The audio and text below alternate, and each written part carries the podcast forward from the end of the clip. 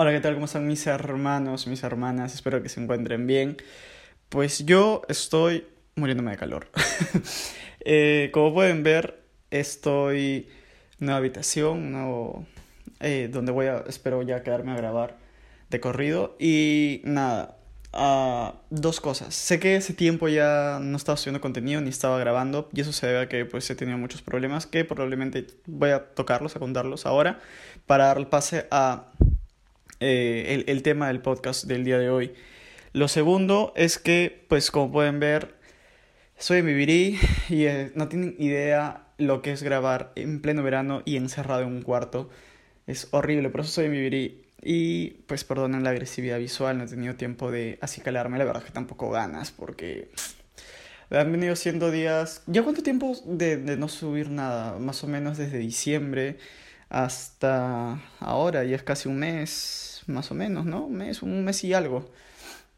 Y bueno, nada, eh, básicamente ha sido por eso, porque no, no, tenía dónde grabar, uno, y dos, porque ya tenía previsto empezar a hacer videos, porque muchos me dijeron, ay, que sí, que no, no tiene Spotify, que mejor este YouTube, que no sé qué, que grábate. Que, ah, ok, voy a grabar. Así que, bueno, fuera de lo que pasó, también he estado posponiendo las cosas. Aún de hecho no ha terminado, pero básicamente el cuarto va a quedar así, no creo que haya mucha diferencia, variación, solo que está un poquito desordenado porque aún no termino esa parte. Les gusta mi silla, mi silla gamer, está, está, está chido. Para los que estén solo escuchando y no estén en Spotify, es una silla blanca, ¿ok? una silla blanca de plástico y es lo que hay. Supuestamente iba a utilizar un micrófono, sí, sí tengo uno, pero no me di cuenta que el cable es muy pequeño, entonces podía utilizar, creo, también utilizan los micrófonos como micro de solapa, pero la verdad no sé cómo se utiliza, así que me voy por la más incómoda, pero más confiable, y que es usar mi celular como micro, para que se tenga mejor sonido. Y estoy utilizando una cámara aparte, lo cual es muy raro porque no sé dónde mirar porque la cámara es muy pequeña. Solo sé que está grabando porque ahí la lucecita está titilando. Bueno, dicho esto, creo que podemos empezar. Lo que pasó, se puede decir, es que he estado en muchos ceses desde diciembre, es decir, he estado cerrando, ya sea etapas, proyectos, eh, relaciones, digo, eh, de todo tipo, ¿no? Relaciones, este sociales, por así decirlo. Y, y todo esto fue como un cúmulo. Y casi al último, las últimas dos semanas tuve problemas más personales todavía. En plan, salud. No fui yo. Muchos me dijeron si tenía COVID. No, no tuve COVID. Gracias a Dios hasta ahora nunca me ha dado COVID. Pero tuve unos problemas personales. De, una, de un familiar muy especial. Entonces, nada, tuve que viajar a otra ciudad también para ver ese tema. Y ahí caí en cuenta de algo, que, algo que viene pasándome hace mucho. Y me di cuenta que creo que el tema del, del luto es... Nosotros lo utilizamos si bien no sé si decirlo de forma peyorativa, porque creo que no es el término, pero quiero decir que nosotros utilizamos ese término de luto simplemente cuando se muere alguien, ¿me entienden? Cuando alguien ya deja esta vida. Pero siento que el luto puede estar dado, ¿saben? En... Ay, creo que se me está grabando. Ok, sí. Creo que el luto puede estar dado de distintas maneras, ¿saben? Cuando se cierra una etapa, eh, no sé, llamamos la de estudiante para eh, laborar o de escolar a universitario, el terminar una relación, cerrar una amistad, muchas cosas que tú puedas hacer donde decidas terminar algo ya sea para empezar algo o simplemente quedarte ahí, pero el, hecho de terminar lo que sea en cualquier ámbito de la vida, siento que demanda un cierto luto. No sé si me dejo entender la idea, pero siento que eso es el darte unos días, ¿sabes? De luto, de descansar. Probablemente no soy la persona más indicada si es que hay alguien que me conozca me está diciendo, ah, que tú no respetas los lutos, porque mayormente y siempre que me pasa algo, ya sea desde cambiar de ambiente o de alguna actividad hacia otra o incluso en relaciones, yo soy mucho de sentir que la vida se me va y no tengo tiempo de perder el tiempo, ¿sabes? O sea, si es que me puedo tomar un día, dos a lo mucho y luego es como venga ya. Y básicamente lo que ha pasado estos días ha sido eso. He estado pensando mucho en el tema, uno, de luto y dos, en la soledad. Porque dicho sea de paso, como llevo ya sin grabar contenido hace mucho y tampoco estoy viendo a muchas personas que digamos, he estado muy, eh, o sea, solo, en el, en el sentido de físico de soledad, ¿me entiendes? Donde no, no hay nadie. Y la última semana que pasó sí estuve en otra ciudad y ahí sí estuve completa, completamente solo. No había nadie porque al menos aquí todavía pues convivo con mi familia y tal. Eh, ahorita me encuentro en Juan de Marcona, de hecho sea de paso. Y entonces básicamente por eso hoy vamos a hablar sobre esos dos temas, la soledad y sobre el luto, al menos desde mi perspectiva. Voy, estoy haciendo esta introducción y voy a ahondarlo un poquito más porque, punto número uno, no me gusta hacer introducciones. Siempre escucho tipo de contenidos donde le meten introducción en plan, ya como grabada, o sea, siempre es lo mismo, ¿me entienden? Ya sea, no sé, que compres algún producto, de que ayuda económicamente a subsistir al, al proyecto, al podcast o video que estéis mirando. Y o la otra introducción suele ser este, en plan, un saludo de qué va el contenido, que si puede o no ser este un poco fuerte y que lo escuches bajo tu propia responsabilidad, ese tipo de cosas, ¿ok? Yo no voy a hacer ninguna de las dos porque la verdad no me gustan las introducciones, solo cuando sea necesario como ahora para explicar por qué me desaparecí tanto tiempo, por qué hay un nuevo ambiente y por qué estoy en fachas y con un celular. O sea, básicamente es por eso. Y para explicar algo más. Este tema del luto y de la soledad siento que es algo de repente un poco fuerte y que se puede ver con un especialista de la salud, mental. Quiero decir un psicólogo y derivados, ¿no? hay demás. Dicho sea de paso, yo no soy uno. Soy, soy profesional, sí tengo una carrera, pero no es de psicología y mucho menos de una ciencia de la salud. Por eso estoy aclarando esto y estoy haciendo esto en la introducción. Pero creo que va a haber muchas recomendaciones y una de las primeras sería el libro El arte de que te importe una mierda o El arte de que te importe un carajo. Las puedes encontrar como una, como las, como una de las dos ya, porque en internet están distintos. Eh, ¿Por qué digo eso? Este libro postula, es de un bloguero muy famoso americano y dice más o menos que en las primeras páginas que nosotros las personas vivimos bajo una constante presión de emociones negativas, ¿sabes? Como que los jóvenes, yo también tengo 25, ¿saben? No me siento tan, tan viejo Vivimos bajo un estrés constante de postureo, es decir, tú ves en las redes sociales, en todo lo que te rodea, como que todo es muy rápido y todos son muy felices y todo es así. Y tú sientes que la vida no te va igual, ¿sabes? Entonces eso ocasiona que si tú te sientes mal, te sientes triste, por, decirlo, ¿no? Entras a Instagram y puedes ver a, a, todas las personas, obviamente están sonriendo, están felices en su foto, nadie se toma una, una foto llorando tirado bajo la lluvia, ¿sabes? Entonces ves a todo el mundo feliz y sientes que algo está mal contigo por el simplemente hecho de que tú no te sientes triste, eh, perdón, no te sientes feliz como, como todos los demás. Entonces ya tener un día, una semana o un tiempo malo a solas, ya te hace sentir que algo está mal contigo mismo.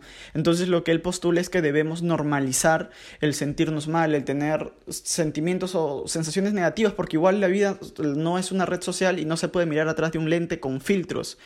Entonces, les cuento esto para explicarles de qué y por qué hablo de este tipo de cosas. Yo soy una persona común y corriente que vive o pasa cosas similares y ahora me ha tocado esto, entonces se los comparto.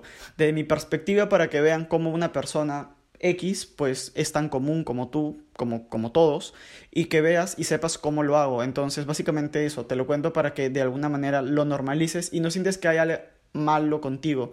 Y si sientes que hay algo más, por favor, pide ayuda, ve a un psicólogo y tal. Vamos a ahondar, vamos a hablar mucho de esto porque en realidad siento que aún no he tenido la oportunidad de hablar con otras personas, COVID, y, y, tal, pero siento que es muy, muy este, importante que tú mismo te conozcas, sepas cómo tratar tu salud, tratarte a ti mismo para que luego puedas ser exitoso, y para los que no me ven, estoy haciendo comillas en la palabra exitoso con mis dedos, en la vida, ¿sabes? Porque si tú no estás bien, jamás vas a poder hacer algo bien. Entonces, esa es la primera recomendación y el por qué lo hago. Saben, ah, espero que se haya entendido el punto de quién soy, por qué lo hago eh, o hacia, hacia qué punto me quiero orillar. No soy ningún experto, simplemente les estoy compartiendo mi vivencia. Y esto también lo voy a alinear con un segundo libro. Yo, lo, de verdad, no lo, ese sí no lo leí, lo, lo escuché en un podcast. Está, si tienes Spotify, bien. Si no, en YouTube lo puedes encontrar. El libro se llama Monje que vendió su Ferrari.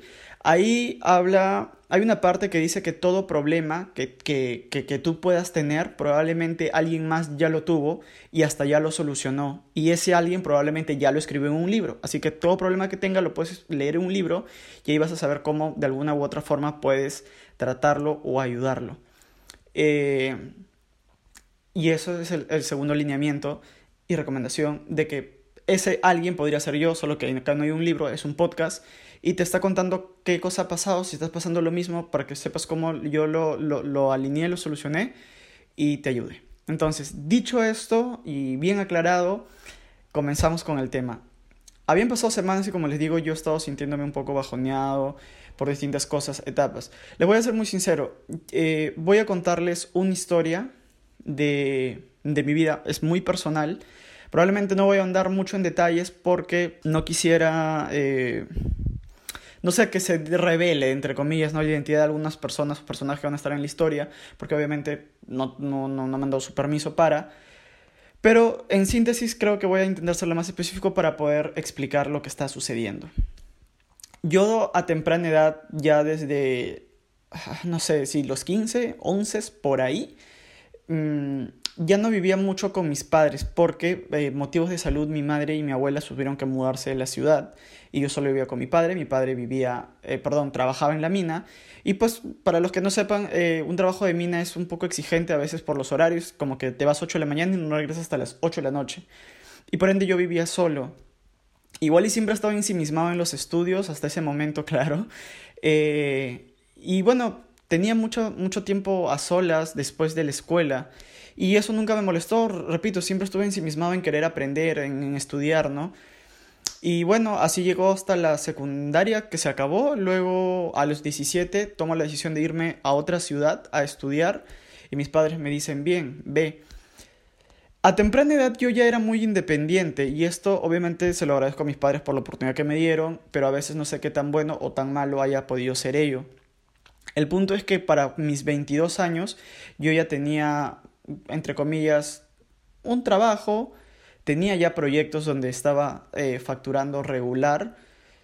La universidad la había dejado tembleque porque obviamente no tenía tanto tiempo entre trabajos, proyectos, competí. El deporte siempre me ha gustado y, y tal. Tenía una pareja. Voy a decir que yo he querido muchísimo, muchísimo a esa chica. Y también digamos que esa chica tenía muchos problemas. Eh, problemas X, ya, ok.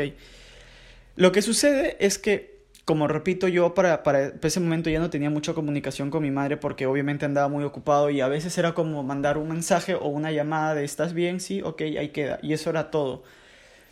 Pero normalmente pasó que yo termino con esta chica con, con la que les cuento que la quería muchísimo. Y yo tenía un amigo, se llama Emanuel. Eh, Emanuel Zúñiga. Eh, no, no sé si va a escuchar esto él en algún momento, pero él fue uno de mis mejores amigos y me apoyó muchísimo.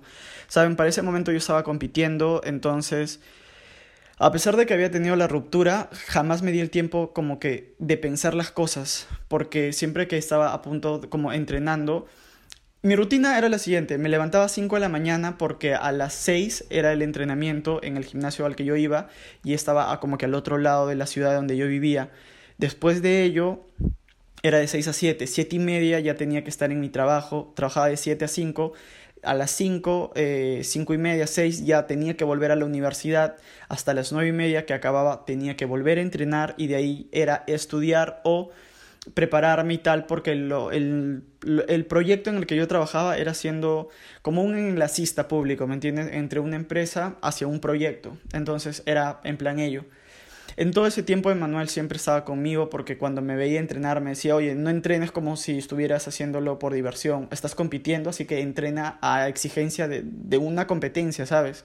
Igual a la hora de estudiar él era consciente que yo no estaba llevando muchos cursos, entonces no me podía dar el lujo de esos pocos que llevaba, jalarlos, entonces siempre eran amanecidas. E, era, era una presión 24/7 constante y si yo tenía tiempo podía dormir entre 4, había días que no dormía y estaba sometido bajo mucho estrés que ni siquiera me daba tiempo de pensar en mi situación actual de uno soy joven me estoy perdiendo la vida. Yo no pensaba en eso no estaba pensando que la chica que más había querido y lo digo hoy por hoy incluso puedo decir que es la chica que más había querido y, no me importaba sabes o sea no me había puesto a pensar en ello no, no me di tiempo de absolutamente nada solo seguía seguía seguía.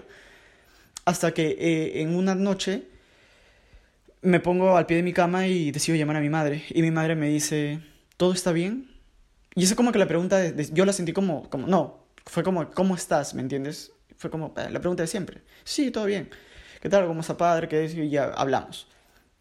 Pero antes de colgar, me vuelve a cambiar la pregunta y me dice, hijo, ¿todo, de verdad, todo está bien?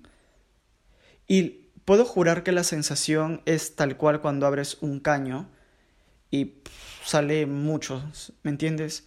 Por más que he querido, es que ni siquiera, digo, en esos días no trataba de hacer absolutamente nada, simplemente me estaba pasando los días y haciendo lo que tenía que hacer. Pero cuando me dijo eso fue como, no sé, hipnosis, porque de un momento a otro mis ojos se llenaron de lágrimas, tenía un nudo en la garganta y me sentía muy, muy, muy, quería, quería estallar y no sabía por qué me sentía así. Fue como de la nada y solo empecé a llorar, empecé a llorar y mi mamá mm, solo me preguntó si se tenía que asustar y le dije, no es nada malo, simplemente estoy muy cargado.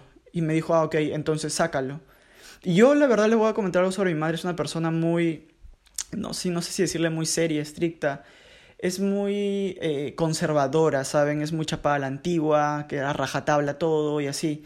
Eso creo que en parte ha ayudado a que yo también sea una persona muy disciplinada, dedicada en los ámbitos de mi vida, pero obviamente como joven que he sido he tenido mis roces y es lo que ha orillado muchas veces a que yo incluso pues quiera salir, ¿no? De, casa, hacer lo mío en otra ciudad para no sentirme tanto bajo presión y, ello, ¿no?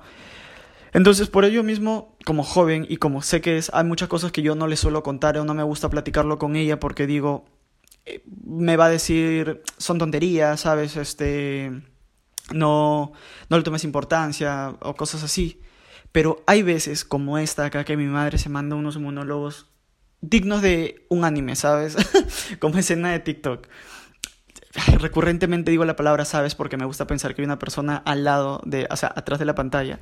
Que de hecho no sé quiénes o cuántos sean los que escuchan este podcast, pero estoy segurísimo que hay una, que es mi amiga Gloria, su usuario, no, no me lo sé, pero a ti Gloria, mi único usuario, mi único seguidor, te adoro. Y nada, eh, por eso siempre digo, sabes, y hablo como si estuviera hablándote directamente a ti, perdón. Y nada, el punto es que cuando mi madre me pregunta eso, eh, le cuento, ¿no? Sabes, ha pasado tal, tal, tal, tal cosa. Y hay dos cosas que, que quiero puntualizar. La primera fue que mi madre me dijo, yo lo entiendo, ¿sabes? O sea, entiendo que, que, te sientas solo, que incluso hayas como que construido algo con alguien y te sientas acompañado allá. Pero quiero que entiendas algo. Yo no te miento cuando te digo que el amor más grande que vas a poder encontrar en tu vida es el que te da tu madre. No te miento cuando te digo que yo podría dar la vida por ti. Asimismo, no te quiero mentir y te tengo que decir que yo no voy a estar contigo toda la vida. Si vas a vivir esperando que alguien, poder contar siempre con alguien, estás equivocado. La persona con la que siempre vas a contar es contigo misma. Y les juro que cuando me dijo eso fue como, si la persona que más me ama, que más me quiere, que más todo, que, que yo estoy seguro que daría la vida por mí, me está diciendo desde ya que no voy a poder contar con ella siempre, que yo creo que es algo que yo pensé que tenía dado por sentado, es como que lo sabes. Y sé que tú ahorita que me estás escuchando estás diciendo, sí, es algo que yo también lo sé, sé que mis padres no son eternos. Pero sinceramente estabas, tenías esa idea aquí clavada hasta este momento que te lo acabo de hacer recordar, por así decirlo. Estoy seguro que no. Y creo que no te vas a dar cuenta hasta el momento en el que o pierdas a tus padres o te sientas solo como, como, lo estoy, como te estás sintiendo ahora. Hasta ese momento, y lo que, bueno, mi madre pues, continuó y me seguía diciendo que hay una gran diferencia entre estar solo, ser, una persona solitaria, y entre saber estar solo, ¿sabes? Eh, o saber contar solo contigo mismo. De ahí siguió, mi madre me dijo muchas cosas, pero lo que me dijo esa, esa, esa noche fue como que normalizara e intentara abrazar la soledad, que en realidad no era algo malo. Y aquí viene la segunda recomendación, bueno, ya tercera, pero esta vez no es un libro, es un... Es una serie, por así decirlo, animada, está en Netflix, se llama Midnight Gospel, si más no me equivoco. Voy a dejar acá la imagen y para los que son de Spotify, probablemente lo voy a poner en la imagen, ¿saben? En la imagen de, del, capítulo para que puedan verlo. O si no, voy a escribirlo como tal ahí en el este, en la descripción. Si más no me equivoco, es el segundo capítulo, tercer capítulo, por ahí ya. El invitado siempre ahí dice de quién o con quién están, es el capítulo. Se llama Trudy Goodman. Trudy Goodman. Trudy Goodman es una psicoanalista que si más no me equivoco, ella es especialista en la meditación budista. Eh, voy a hacer énfasis en Midnight Gospel un ratito, un paréntesis para que no haya sorpresas. Midnight Gospel supuestamente es un dibujo animado, sí, pero es para adultos. Lo que pasa es un podcaster americano, estadounidense, que tiene pequeños fragmentos de entrevistas a estas personas, como es el caso de, de Trudy Goodman, y, los, y las ha animado. Cabe recalcar que a veces la animación no tiene absolutamente nada que ver con, la, con lo que vas a oír y por ende probablemente es un poquito difícil de digerir, de entender. Yo te recomiendo que si puedes simplemente lo escuches o si no con mucha concentración. Yo le he tenido que ver la serie cuatro veces porque en verdad me distraigo muchísimo entre lo que veo y lo que escucho. Y sí es un poco complejo porque hay términos como repito, Trudy Woodman por ejemplo no es una psicoanalista experta en meditación budista. Yo al menos no, no sé nada de eso hasta recién ahora que la vi, entonces me costó mucho entender algunas cosas. Y básicamente ello. Eh, me centro en este capítulo porque hablan sobre el perdón, pero viene sobre el perdón de la soledad y otras cosas que te pueden hacer sentir las personas. Está muy bueno. Pero bueno, ahí el, personaje principal, creo que se llama Clarence, si más no me equivoco, no estoy seguro. Digamos que sí, ¿ok? Clarence le dice a Trudy sobre, cuando están hablando sobre la meditación, dice, sí, la meditación es muy buena porque te ayuda a poder concentrarte y así saber escuchar a los demás. A lo que Trudy le responde, sí, pero lo más importante de la meditación es que te va a ayudar a escucharte a ti mismo. En ese momento dije, sí, o sea, es una buena frase, pero no entendía por qué lo decía. Y es que ella venía hablando de la soledad Luego dijo una segunda frase en el capítulo que me hizo más sentido y me hizo entender mucho más lo, e, e, este primer pensamiento. Si tú eres una persona solitaria, y ella lo dice esto porque cabe recalcar que ella tiene un centro de ayuda a personas que tienen, no sé, abandono, que viven bajo un puente, o muchas personas que tienen problemas, ¿sabes?, emocionales, así, y ella intenta ayudarlos a que no se sientan solos, a combatir este tipo de problemas. Entonces, ella tiene, lo que dice fue que como concepto la soledad viene a decir que eres una persona que físicamente no tiene a nadie, que, no está con nadie. Pero si tú te pones a pensar que tú estás solo y eres una persona solitaria, lo más probable es que allá afuera haya otra persona que se encuentre igual de sola que tú. Y si en algún punto estos dos solitarios se encuentran, van a ser dos solitarios. Y la, la soledad no se cuenta en plural. Si te digo dos, solitarios ya no están tan solitarios. Entonces es lindo pensar eso y cuando vienen muchas personas hacia mí pensando que están solas, en este centro que les comento que ella tiene, somos un grupo de, solitarios donde ya no hay espacio para más soledad.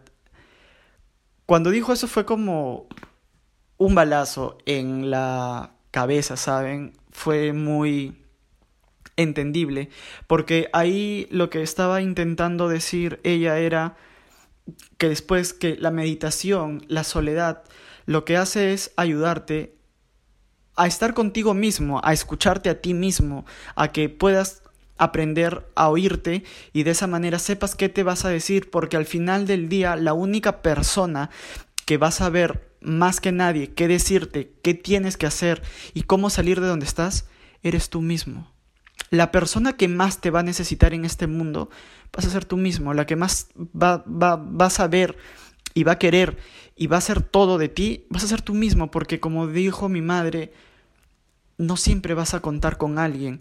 Y es que sí, y también Trudy lo dice, ¿Qué pasa cuando tienes amigos, entre comillas, y sabes que están para ti, pero por más que les hablas, sientes que no te están escuchando? Eh, es culpa de ellos y como ella le dijo, es que eso es un tema muy complejo, no puedes culpar a los demás de que simplemente no te puedan oír cuando ni siquiera tú mismo sabes escucharte. Si la primera persona a la cual tienes que recurrir es a ti mismo y tú no te quieres ayudar, ¿por qué esperas que otro más te ayude? Si tú que te lo debes todo no, no lo haces y los demás no te deben nada, ¿por qué lo harían?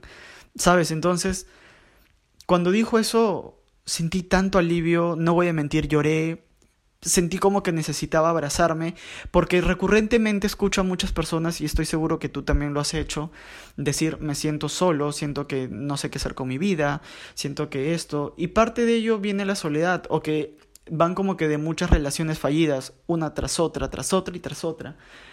Y es que siento que la juventud, ah, digo la juventud porque, bueno, es la etapa en la que he vivido y creo que aún vivo, siempre romantizan la soledad, ¿sabes? Y digo que la romantizan por, por dos cosas. El primero es en plan, yo quiero estar sola, soy entre, entre comillas inalcanzable y mientras más personas rechazo y más sola esté, soy mucho mejor. Y la segunda es que, eh, como, como he escuchado en muchas frases de canciones, así, tipo, este, uno nace solo y solo se muere.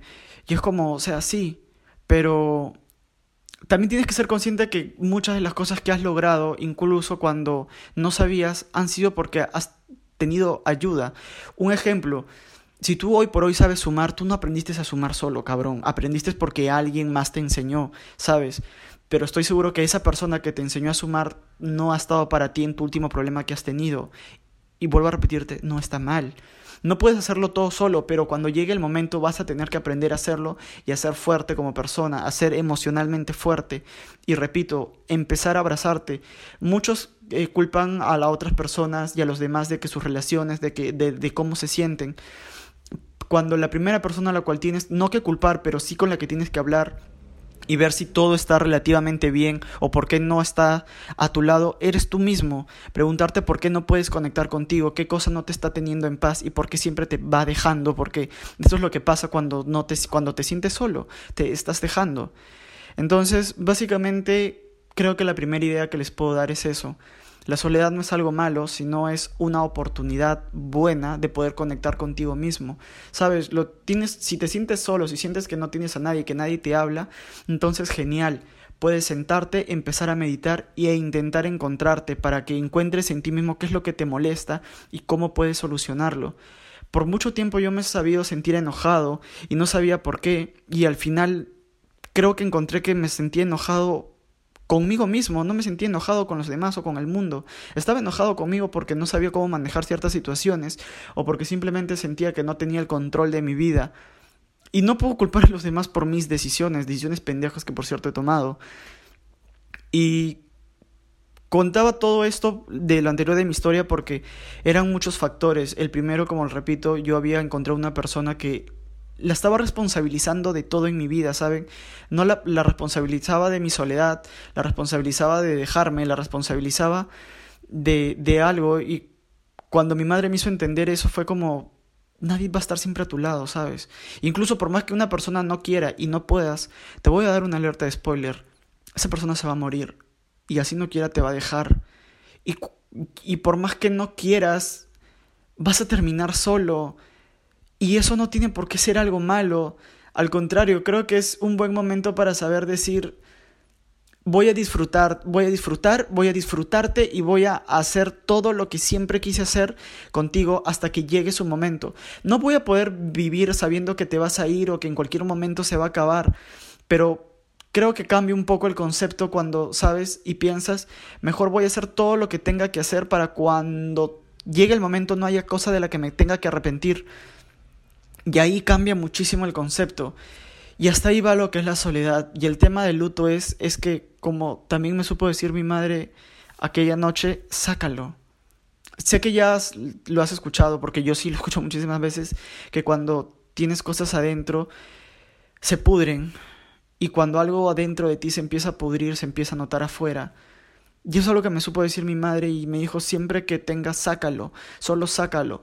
Llora, frústrate, enójate, tírate a la cama, llora, haz lo que tengas que hacer, pero sácalo. Date un tiempo y no finjas que nada está pasando, porque relativamente yo tengo la, el mal hábito, ¿saben?, de frustrarme. Eh, perdón, no frustrarme, encasillarme, encerrarme en mis cosas. Y normalmente cuando tengo muchos problemas es cuando intento meterme en más cursos, a acumular más trabajo, hacer más cosas, más cosas, porque de alguna manera mantener mi cabeza ocupada me permite no hacerlo, hacer las cosas, pero mi madre me dice que eso simplemente es evadir. Llámalo como quieras, pero al final sigue siendo evadir. Y evadir los problemas jamás y nunca va a estar bien, porque eres un cobarde. Y eso es algo que tú no eres, siempre me lo preguntaba mi madre. De hecho, me lo sigue preguntando. Y se, lo, o sea, se los dice alguien que no tiene la mejor relación, digo, eh, con, con, con, mi mamá, como lo repito, hay cosas que yo no me gusta contarle, pero a veces cuando se las cuento es como una lavada de cerebro y me parece increíble lo mucho que, una persona puede saber con el simple hecho de, de vivir, ¿sabes? De, porque yo la veo ahí tranquilita, lavando, no sé, ahí mirando sus novelas, tranquila. Es una persona normal, digo, a comparación mía, que ya un día me puedes ver tirándome de un cerro en una bicicleta, o luego estar buceando con un amigo, luego estoy grabando un podcast, luego estoy, sabes, estoy haciendo muchas más actividades que mi madre. Y tú la, yo la veo ahí tranquila, sabes, como sin nada, pero cuando habla es como una cachetada y, y no sé, es muy sabia. Pero bueno, probablemente este podcast está un poco raro, pero simplemente necesitaba grabarlo, porque todo, de estos años que les hablo, de los 17 hasta los veintitantos, antes que yo vuelva a San Juan de Marcuán a vivir con mis padres, eh, tenía un problema, ¿saben? Siempre supe qué decir, siempre sabía cómo motivar, cómo hablar hacia otras personas, a pesar de que yo me sintiera mal. El único detalle era que no sabía cómo sentirme al respecto de... Y he trabajado tanto en ello, tanto, tanto, que... Mm, y digo trabajado porque cuando pasaron este tipo de cosas yo terminé así, como me están viendo en la imagen. Okay, para los que no están en Spotify, es una persona, soy yo, soy irreconocible porque estoy con sobrepeso, tengo ojeras y me veo destruido. No tenía ganas de levantarme de hacer absolutamente nada por mi vida. Y desde ese punto porque creo que el problema era, como digo, siempre sabía qué decir, sabía qué hablar. De hecho, ahí ya estaba creando contenido, eh, ahí como me ven. Pero no sabía cómo sentirme. Y trabajé tanto en ello, en saber cómo sentirme, que extrañamente han pasado casi dos años desde que me encontraba así. Y hoy por hoy ya sé cómo sentirme. Cuando pasó esta situación que les cuento, ya sabía cómo sentirme, sabía exactamente cómo me estaba sintiendo y cómo quería solucionarlo. Pero por algún motivo no sabía qué decir o cómo hacerlo. Y me, y me di cuenta que había trabajado tanto en una sola dirección que no sabía cómo hacerlo si, si, si el caso cambiaba, ¿me entienden? Y entonces, por eso me tomé unos días y dije, está bien, me voy a tomar con calma unos días para hacer las cosas bien a mi manera y, y sacar lo que estaba teniendo dentro, porque al final prefiero tomarme una semana, un mes de mi vida y que todo siga bien que tomarme años de mi vida y terminar así y verme mal. Como les repito, cuando tienes cosas adentro y no las sacas se pudren y eso se nota afuera. Y es algo a donde no quería volver. Y saben, hay una cuarta, quinta, no sé ya qué recomendación. Eh, hay una escena del cine que para mí simboliza magistralmente lo que es el duelo de alguien. Creo que digo magistralmente porque es muy breve, no hay mucha complejidad en la escena y claramente muestra las etapas que se viven en un duelo y cómo aborda el tema que estoy diciendo de tómate tu tiempo y hazlo cuando tú tú te sientas que ya estás bien, no cuando los demás lo necesiten o porque tengas la obligación de. Y es Amazing Spider-Man 2, es decir, la Spider-Man de Andrew Garfield, para los que sean igual de ñoños que yo. Y para los que no, es esa, El sorprendente hombre araña 2. Mm, fíjense que el actor sea Andrew Garfield. Eh, Utilizo esta película como referencia porque uno es muy fácil de digerir, digo, no es tan compleja, perdónenme amantes cinéfilos del cine que les gusta encontrar piezas abstractas en el cine a blanco y negro y tal. Bueno, yo me gusta mucho el cine, pero no soy tanto así. Así que hay una parte, y digo esta en especial porque si quieres entenderlo más a fondo y meterte de lleno en el dolor, mira desde la 1, porque yo te estoy recomendando la 2, mira Spider-Man 1, para que entiendas. ¿Quién muere? Quién es esa persona en la vida de alguien y cómo por etapas es lo que se ve en la escena. Voy a dar una alerta spoiler, es más, lo voy a poner acá. Ah, pasan meses, ¿sabes? Temporadas. Y la persona está ahí bajo la tumba, al pie de la tumba, mirándola, mirándola, mirándola. Y es una escena que te puede calar mucho si estás bajo un problema o te estás sintiendo igual, ¿sabes? Y y está ahí, y lo dicen, oye, la ciudad se está viniendo a pedazos, que necesitamos a, Spider-Man, que esto, que lo otro y tal. Él nos inmuta, porque no, no tiene por qué volver. Ha perdido a alguien que, que ama. Si estás pasando por lo mismo, has perdido a alguien que amas. Nadie tiene el puto derecho de decirte que lo que estás sintiendo es es para menos, que es algo que ya va a pasar, ya sea una ruptura amorosa, ya sea que se te ha muerto alguien, o que estás cerrando un ciclo de, de, tu vida educativa, laboral, yo qué sé, tío. Lo que sea, nadie puede decirte que estás mal y que ya es momento de volver. Si tú no sientes que es el momento de volver, está bien, porque ya te vengo, te voy a dar una alerta spoiler de la vida. No importa si vas al mejor psicoterapeuta, psicólogo, si tú saliendo de la sesión no quieres hacer las cosas bien, no quieres cambiar, no quieres volver a ser tú mismo, ahí viene el spoiler, créeme que nada va a mejorar. Y yo creo que de ahí viene y parte que todo el mundo le tira mierda y dice, ah, que los psicólogos son unos hijos de su puta, que no hacen bien su trabajo. Hermano, el psicólogo te puede decir qué es lo que te está jodiendo, te puede hacer una introspección en ti y decirte, ok, tu problema viene de tu infancia, qué tal y qué es, y lo que tienes que hacer es esto, esto, esto. Ahí no queda, ¿sabes? Lo que el psicólogo hace no es darte una medicina tipo el dolor de barriga que tú tienes que dejar de hacer absolutamente nada, simplemente tomar la pastilla y el dolor se te va a ir. No, la psicología no funciona así. La psicología es como una herida abierta todo el tiempo. Vas a tener que hacer lo que sea, lo que sea para poder cerrarla, para que cicatrice, para que sane. Y lo peor de todo es que una vez que sane, va a seguir ahí como una cicatriz.